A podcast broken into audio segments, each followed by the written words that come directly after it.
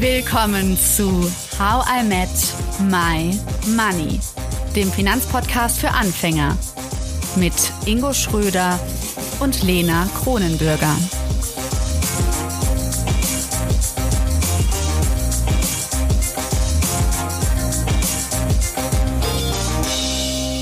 Hallo Ingo. Hallo Lena. Wenn wir eine neue Themenreihe beginnen, dann gehen wir meistens so vom Groben, vom Allgemeinen ins Kleine über. Bei unserer aktuellen Reihe Arbeit und Geld machen wir es mal andersrum. Wir schauen uns direkt mal gezielt einzelne Elemente an und somit heute das Arbeitsleben, wenn man Mutter oder Vater ist. Ingo, sind wir beide nicht. Blöd. Jetzt können nur wir gar nicht Katzenpapa, reden. Nur Katzenpapa, aber ich glaube, es ist was anderes. Ja, egal ob ihr da draußen oder wir Kinder haben oder nicht, diese Folge geht all etwas an, einfach auch, weil es ein gesellschaftliches Thema ist. Und für diese Folge oder diese Doppelfolge begrüße ich nun Alicia Felkle und Julia Ludwig. Hallo. Hallo. Hi. Hallo, ihr beiden. Ich stelle euch und euer Projekt mal vor und dann gehen wir direkt rein. Alicia, du bist 29, du hast einen vierjährigen Sohn und ein weiterer ist auf dem Weg. Ich durfte schon bei Zoom sehen, deinen schönen Babybauch. Du hast Psychologie studiert und bist ein Personal Business Coach. Und im amerikanischen Großkonzern hast du damals erlebt, was es mit Menschen macht, wenn sie im falschen Beruf stecken und auch dort stecken bleiben. Und du hast dann irgendwann beschlossen, die Seiten zu wechseln und Menschen dabei zu unterstützen, den ja für sie richtigen Weg zu finden. Julia, du bist 34, du hast auch schon Kinder, zwei Söhne, zwei und vier Jahre alt. Du hast damals Geschlechterforschung und Philosophie studiert und hast auch länger an einer deutschen Hochschule im Bereich Gleichstellung gearbeitet und dort äh, Frauen auf dem Weg der wissenschaftlichen Karriere betreut und unterstützt. Heute bist du aber nicht mehr auf institutioneller Seite tätig, sondern unterstützt Frauen direkt. Und da kommen wir jetzt zu eurem gemeinsamen Projekt Mom Career. Denn das hast du, Alicia, 2020 gestartet. Und Julia, du kamst 2021 dazu. Und jetzt, Ingo, pass auf, das ist richtig cool. Die beiden haben sich über Instagram kennengelernt und einfach überlegt, komm, wir machen das zusammen. Wir machen Mom Career größer und äh, helfen Müttern dabei, ihr ja vielleicht auch neues berufliches, berufliches Ziel zu erreichen. Und so können zum einen Privatzahlerinnen, aber auch teilweise benimmt das Arbeitsamt die Kosten, ja, mit den beiden zusammenarbeiten und dann beruflich vielleicht auch neue Wege gehen. Jetzt finde ich es vielleicht nicht nur selbst komisch, sondern vielleicht auch du, Ingo, oder ihr da draußen, dass ich erzählt habe, dass ihr Kinder habt, dass du gerade schwanger bist, zum Beispiel, Alicia. Das ist ja irgendwie nicht etwas, was ich normalerweise machen würde ich würde jetzt niemals, wenn jetzt eine Expertin oder ein Experte zu uns im Podcast kommt, sagen, oh, seine Familiensituation sieht so oder so aus. Bei euch habe ich das jetzt gemacht. Starten wir gerne mal damit. Warum, Alicia, würdest du sagen, ist das wichtig, dass ich das jetzt erwähnt habe, gerade in Bezug auf euren Job und auch auf die Message, die ihr beide vielleicht heute mitbringt? Ich finde es äh, witzig, weil es so typisch ist für diese Lebensphase. Und einerseits gehört es auch so sehr zu einem dazu in dieser Lebensphase, weil es so viel dominiert und so viel ausmacht von ja, dem Alltag und der eigenen Identität. Andererseits kann es auch manchmal ganz schön nerven, in dieser Zeit darauf so reduziert zu werden. Und irgendwie schwingt das Thema in dieser Lebensphase immer mit. Und genau wie du sagst, man würde normalerweise das nie dazu sagen. Und das Gleiche passiert auch im Job. Ich würde normalerweise einen Bewerber nie fragen, und wie alt sind Ihre Kinder so? Und haben Sie dann noch weitere geplant? Aber als Frau, gerade als Frau, ähm, in dieser Lebensphase schwingen diese, diese Fragen auf einmal immer mit. Es ist irgendwie immer präsent. Und einerseits ist das schön, weil es so dazugehört, aber andererseits hat es auch viele negative Seiten, über die wir heute auch viel sprechen. Also ich bin ja auch Arbeitgeber und ähm, ich habe tatsächlich selbst drüber nachgedacht, wie das bei uns ist. Und ich muss ganz offen sagen, ähm, also wir haben natürlich auch Frauen und immer mehr Frauen auch, die wir einstellen. Und ähm, es ist mal ein legitimer Ge äh, Gedankengang, worüber ich dann schon drüber nachgedacht habe und über meine eigenen Gedanken reflektiert habe, wie ich dann denke. Und tatsächlich habe ich mich am Anfang dabei erwischt, dass ich denke, okay, wenn ich jetzt jemand Neues einstelle für 60.000, 70.000 Euro brutto ähm, und du wachsen willst als Unternehmen, ähm, was, wie ich anders denken muss ähm, und wie man Also man erwischt sich ganz konkret erst einmal und denkt so, ja, okay, also das ist jetzt mal eine Herausforderung, das musst du eigentlich erstmal ansprechen. Ich finde das Ansprechen fand ich auch gar nicht so schlimm, weil das war eher so Neugier. Ähm, aber dann habe ich so gedacht, ja, ja, so what? Ja, also wir haben die Situation jetzt zum Beispiel ganz konkret, dann habe ich jetzt weitergedacht dann und dachte so, wir haben also jemanden, äh, eine gute Freundin, äh, von einem meiner besten Schulfreunde, wo ich mal irgendwann einen Fuß in die Tür gesetzt hatte und wusste, die arbeitet im Versicherungsbereich und die sagte, okay, ich will wieder anfangen nach dem äh, nach der Schwangerschaft und nach der Elternzeit und äh, da haben wir das schon ganz gut hinbekommen. Wir haben eine Mitarbeiterin, die hatte ganz frisch ein Kind bekommen und äh, das haben wir ganz äh, äh, gut gestaltet und das war überhaupt gar kein Problem, weil sie auch Verlust hatte, weiterzumachen. Äh, es war einfach nur eine Flexibilitätsfrage. Also das waren gerade die spontanen Dinge, die mir in den Sinn kamen. Aber ich kann genau, also voll gut nachvollziehen, das glaube ich, also ich will mir, also ich will mir jetzt nicht auf die Schulter klopfen, aber selbst reflektiert daran zu gehen. Aber ich habe so diesen inneren Gedankenprozess gehabt von, puh, Struggle, jemanden einzustellen, der vielleicht gerade Anfang 30 ist und demnächst Kinder bekommt. Ja, so, aber pure Unwissenheit überhaupt, äh, was kommen als, als Kosten auf mich zu, als Arbeitgeber, was heißt das überhaupt für die Firma? Ähm, und dann äh, sich überhaupt mal näher damit Gedanken zu machen. Und dann habe ich das ganz schnell irgendwann wieder weggeschoben. Aber ich kann mir super gut vorstellen, dass man meine Gedanken halt dann, äh, dass das halt auch anders ist äh, bei vielen, die da eben nicht äh, A für sich drüber reflektieren und schon gar nicht, äh, was das für eine Firma für eine Auswirkung hat, sondern halt einfach sagen, wie sie sagt, ja, dann wird man halt einfach gar nicht erst eingeladen. So viel äh, mein Salmon am Anfang. Julia, wenn Ingo das so erzählt, ist es so bei dir so, Mhm. Kann er sich wirklich auf die Schulter klopfen? Oder was, was würdest du sagen? Was, ähm, ja, was ist so wirklich das Problem bei Arbeitgebern auch? Und wo würdest du sagen, ist der Arbeitgeber mhm. vielleicht, hat der wirklich einen Manko davon, wenn er ja jemanden einstellt im gebärfreudigen Alter, wenn man das so sagt? also, ja, also Ingo hat schon ähm, einen tollen Schritt gemacht, nämlich er hat reflektiert, er hat weitergedacht. Er hat sich jetzt nicht von dem, oh mein Gott, was mache ich jetzt, aufhalten lassen ähm, und da eine Mauer gebaut. Das war also im Prinzip das, was er richtig gemacht hat. Ähm, das Hauptproblem liegt eigentlich eher darin, bei wem stellen wir uns diese Frage? Stellen wir die uns die nur bei Müttern oder eben bei jedem Bewerber, der in diesem Altersspektrum ist? Und häufig ist es eben so, dass es viel eher bei Müttern ähm, in, ins ähm, Gedächtnis kommt und einem dort die Fragen präsent sind, während es bei Vätern oder bei Männern eben keine Rolle spielt oder weniger eine Rolle. Und da ist eigentlich eher der Painpoint. Ähm, und dann eben dieses, was mache ich jetzt mit der Situation? Ähm, Ingo hat es gut angesprochen, da ist auf jeden Fall eine Informationslücke. Was kommt für mich als Arbeitgeber überhaupt auf mich zu? Welche Rechte und Möglichkeiten habe ich, wenn der Fall der Fälle eintritt? Und ähm, wo sind auch gesetzliche Grenzen? Also darf ich das überhaupt ansprechen? Zum Beispiel im Forschungsgespräch ist ja ein Riesending. Ähm, wir haben das allgemeine Gleichbehandlungsgesetz. Ähm, da darf man nicht nach Schwangerschaften fragen oder eben wie die Kinderbetreuung mhm. aussieht. Und ähm, diese, diese Wissenslücke ist das eine Problem. Und dann eben die Selbstreflexion, wie gehe ich jetzt damit um? Ist mir die Ressource dieser Person, die sich dort bewirbt, einfach wichtiger als die Probleme, die es möglicherweise mit sich bringt? Und ähm, dann eben ähm, in den Austausch gehen. Ne? Ganz wichtig ist eben miteinander zu sprechen und äh, dann gemeinsam eine Lösung zu finden, ähm, Flexibilität an den Tag zu legen und einfach äh, zu schauen, wie kann das für alle auch eine Win-Win-Situation sein, weil äh, gerade, wir sprechen ja jetzt heute hauptsächlich über Mütter, die bringen ja ganz, ganz tolle Skills mit, ganz tolle Fähigkeiten, die auch im unternehmerischen Kontext einfach nicht zu unterschätzen sind. Und ähm, das sollte viel mehr wertgeschätzt werden und weniger die Probleme in den Fokus Ich, ich äh, sag schon mal Danke an der Stelle.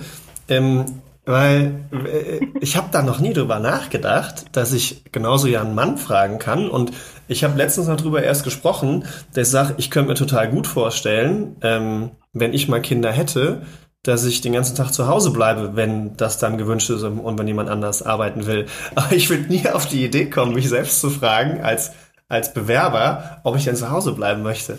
Also es ist total kurios. Äh, vielen Dank erstmal dafür an der Stelle und ich hoffe, bei anderen hat es auch Klick gemacht an der Stelle. Gerne. Finde ich total geil. also den Gedanken da überhaupt mitzubringen. Aber die Überraschung erleben auch immer mehr Arbeitgeber, weil sie sich die Frage eben ja. nicht gestellt haben bei der bei, beim Vorstellungsgespräch und immer mehr Väter gehen in Elternzeit, die meisten nur die äh, obligatorischen zwei Monate so mittlerweile, ähm, aber viele eben auch nach und nach mehr und die Arbeitgeber fallen dann oft so ein bisschen vom Hocker, weil sie damit so gar nicht gerechnet haben. Mhm. Und ähm, da ist auf jeden Fall noch ganz, ganz viel Arbeit, dass sich das auch mehr Männer trauen und dass es eben für Arbeitgeber auch ein gleichberechtigteres Thema wird. Mhm. Bleiben wir doch da mal direkt drin. Du meintest so, viele bleiben nur die obligatorischen zwei Monate. Ist das so gesetzlich geregelt oder ist das jetzt gesellschaftlich anerkannt, dass man zwei Monate als Mann zu Hause bleiben sollte? Nee, ähm, gesetzlich ist es überhaupt nicht geregelt, aber der soziale, die soziale Erwartung geht schon immer mehr dahin, dass, es, dass Männer sich generell in ihrer Vaterrolle mehr einbringen. Viele freuen sich auch, genießen das total. Und äh, wo es vorher früher noch wirklich so ein Einhorn war, hey, ein Mann geht in Elternzeit, ist es mittlerweile schon häufig so wie, denn, denn man bleibt nicht die zwei Monate zu Hause, was auch wieder aber eben ganz, ganz viele Probleme mit sich bringen kann. Ähm, und da ist mittlerweile schon auch ein gesellschaftlicher Druck fast dahinter, ja. Und äh, diese zwei Monate rühren halt daher, dass ähm, bei der Verteilung vom Elterngeld eben zwei zusätzliche Monate entstehen, wenn der jeweils andere Partner, in dem Fall ist das erstmal geschlechtsunabhängig, ähm, auch zu Hause bleibt. So kann man quasi das Elterngeld dann auf 14 Monate strecken. Und äh, dadurch ist das etabliert worden. Und eben häufig ist die Verteilung, die Frau bleibt zwölf Monate zu Hause und der Mann nimmt die zusätzlichen zwei Monate an Elterngeld. Muss man denn zwölf Monate grundsätzlich zu Hause bleiben oder gibt's auch die Sachen von wegen, man arbeitet und ein bisschen Elternzeit oder ich weiß nicht, gibt's da irgendwie Kombinationen, die man sich individuell gestalten kann oder ist das alles so vorgegeben? Also der Mutterschutz, der muss schon eingehalten werden, sechs Wochen. Ähm, bei Angestellten, Selbstständige, da, da, ist es wieder ein bisschen noch ein anderes Thema, wer soll es einem verbieten. Ähm, aber ansonsten ist man da ziemlich frei. Man, das, die meisten nehmen ein Jahr, wenn man dann für ein Jahr einen Gehaltsausgleich von bis zu 65 Prozent bekommt. Ähm, man kann das Ganze auch auf zwei Jahre strecken, dann bekommt man seine 65 Prozent Gehaltsersatz, aber dann auch auf die zwei Jahre gestreckt. Also lebt man von 32 Prozent seines Gehalts. Das muss man auch irgendwie erstmal stemmen können. Ähm, aber letztendlich ist man da relativ frei, wie man das auch aufteilt. Man kann auch Teilzeit, Elternzeit nehmen. Also da gibt's ganz wilde Kombinationen. Da kann man viel falsch machen, viel verpassen. Unser Tipp ist äh, unter anderem an dieser Stelle, sich wirklich auch Hilfe zu holen. Da gibt's ganz tolle Beratungsstellen privater Natur, die einem helfen, da viel mehr rauszuholen und auch die eigenen Gestaltungsmöglichkeiten zu erkennen. Aber es gibt da keine strengen Vorgaben. Also es gibt auch genauso die Mütter, die nach drei Monaten wieder äh, voll in den Beruf gehen was natürlich voraussetzt, dass man die Betreuung irgendwie ähm, gestemmt kriegt. Und das ist auch spannend im internationalen Vergleich zu sehen, weil zum Beispiel in Frankreich das ähm, total normal ist, nach drei Monaten ja, wieder total. zu arbeiten. Mhm. Und ähm, hier in Deutschland ist es so dieses, eigentlich ist es dieses Jahr und der Mann nimmt noch zwei Monate on top. Das ist so der Status quo. Und alles andere ist ähm, ein bisschen experimentell und mutig, geht aber. Äh, das können wir ja auch mal in die Shownotes packen, äh, die konkreten Hilfestellen. Ich bin mir sicher, dass einige, sowohl Mütter als auch Väter, äh, da richtig Bock drauf haben, da auch konkrete Hilfestellungen zu haben, wo man mal draufklicken kann. Könnt ihr uns ja mal gerne mitgeben. Ja. Auf jeden Fall. Ingo, du wolltest eben was fragen. Nee, nicht fragen. Ähm, tatsächlich nochmal zu dem Thema, weil ich davon gerade so äh, geflasht bin. Also finde ich einfach cool, äh, mein, meine Gedankenscontainer da zu erweitern.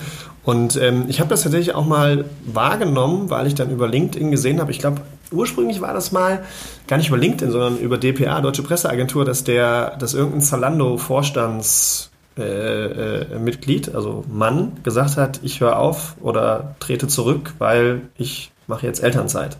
Ne? Wo man so denkt, so jeder Hustler, ja, in, in, der Unternehmensberatung oder Anwalt oder diese typischen Klischeeberufe, wo ich 120 Stunden die Woche arbeite, wo man so denkt, Alter, hä, wie, du bist ein Vorstand, du verdienst affig Kohle und willst jetzt Elternzeit machen? Also, so, ne, also das allein da, und da sind wir auch wieder beim Thema Geld und Psychologie, ja, also was, was steckt eigentlich dahinter? Aber da, da haben wir ja schon häufiger drüber gesprochen. Und das äh, habe ich letztens nochmal wahrgenommen. Ich habe irgendeinen so Post bei LinkedIn gesehen, wo das dann auch so war, auch irgendwie äh, Gründer oder, oder, oder äh, auch Vorstand irgendwo, der gesagt hat, nö, ganz bewusst, ich mache jetzt Elternzeit und äh, höre auch komplett auf. Und das fand ich so nochmal sehr inspirierend, das auch nach außen zu tragen dann an der Stelle. soll es nicht die Männer hervorheben. Ich glaube, ne, also soll schon Mittelpunkt sein, heute die, die, die Frauen da an der Stelle. Das Aber ist so eine typische fand diese andere LinkedIn- Seite ganz ja. gut.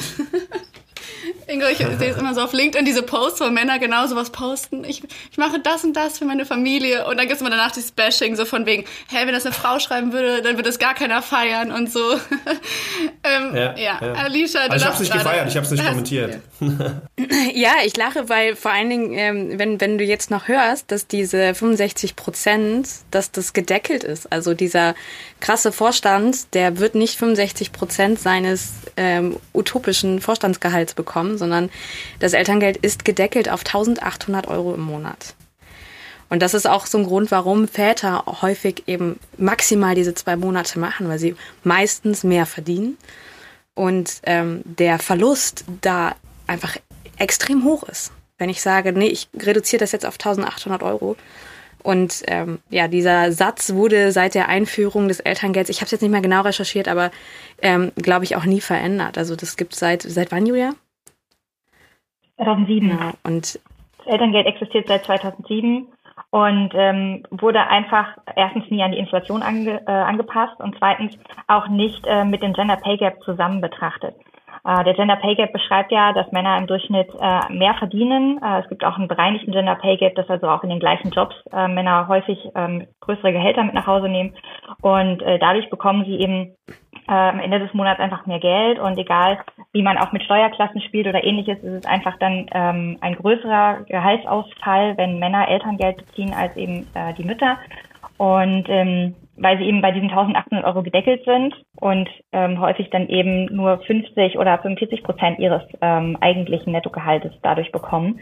Und das ist für die, also dann wird ja wiederum die Familie im Ganzen, ähm, wird das ja für sich berechnen. Man wird schauen, wie können wir finanziell diese Zeit stemmen. Ähm, jetzt jemand, der im Vorstand äh, sitzt und dann in Elternzeit geht, der wird hoffentlich entsprechende Hoffentlich, Rücklagen ja. gebildet haben, sonst wäre er ähm, in absoluter Mistwirtschaft. Ähm, und der hat dann da ganz andere Gedanken, die dahinter stehen. Für ihn ist das wirklich dann ein Luxusgut, wo er das machen kann. Und dann kann er das eben auch so nach außen tragen. Ja, ähm, es ist ganz wichtig, dass es solche Role Models gibt, das will ich überhaupt nicht bestreiten, aber es ist was sehr Wahres dran und es heißt, ähm, wenn das jetzt eine Frau machen würde, würde es in einem vollkommen anderen Kontext und Licht auch in der Presse verarbeitet werden. Nehmen wir jetzt an, wir haben äh, eine Frau, die es endlich geschafft hat, äh, in einem Top-Konzern in den Vorstand zu kommen und dann geht sie in Elternzeit. Wir können uns alle die, die Presseüberschriften lebhaft vorstellen, äh, die da wahrscheinlich kommen von wegen, sie hat es endlich geschafft, besetzt den Platz für wen anderes und jetzt geht sie in Elternzeit und fällt weg. war Ähm, ja klar. also das würde dann, genau, war ja klar. Ähm, bestimmt kommt bald noch das zweite hinterher, so in etwa. Und ähm, insofern muss man sowas immer im Kontext betrachten. Und ähm, da spielen dann eben diese ganzen Finanzen, spielen da mit sozialen Faktoren eine Rolle und eben auch Dinge, die sich innerhalb der Familie abspielen. Und ähm, durch Kinder verändert sich die Familiendynamik, weil sich die Finanzdynamik verändert.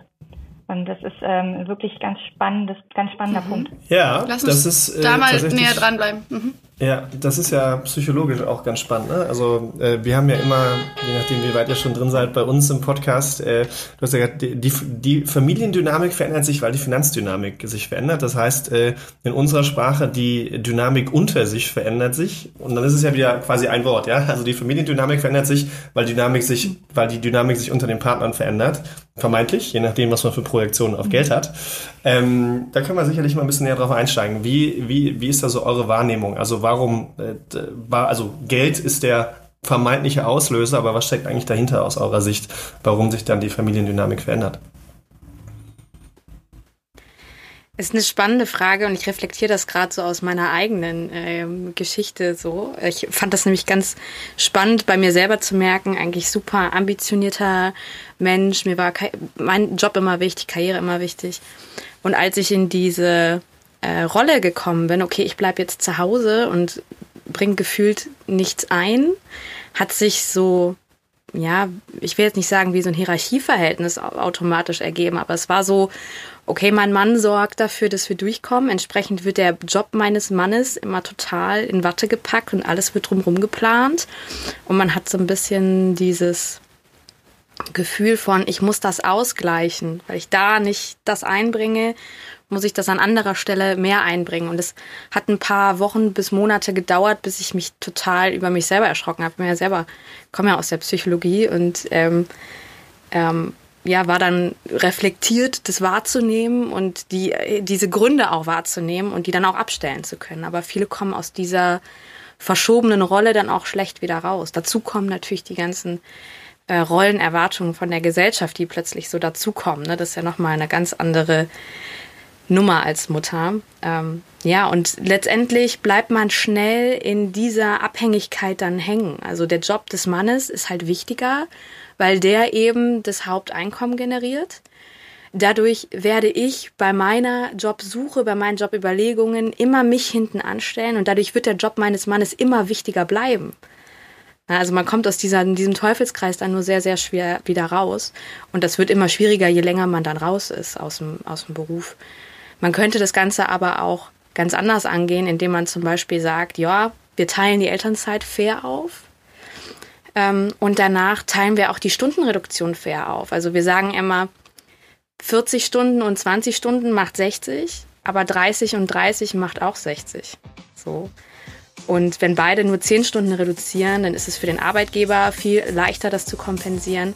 Beide haben nur einen kleineren Gehaltsverlust. Ähm, am Ende macht das Netto meistens in der Familienkasse eine viel schönere Zahl. Aber so, so, flexibel sind die meisten einfach noch gar nicht in ihren Überlegungen. Das war Teil 1 mit Julia und Alicia. Hör unbedingt nächste Woche wieder rein. Dann sprechen wir über den hohen Druck, der auf Müttern liegt, worum es neben Geld bei einem Job gehen sollte und welche Glaubenssätze wir uns direkt mal abschminken können. Danke, dass du zugehört hast und toll, dass du ein Teil von How I Met My Money bist. Wir hoffen, dir hat diese Folge gefallen. Um keine Folge zu verpassen, klick einfach direkt auf den Abonnieren-Button auf Spotify, Deezer und Apple Podcasts.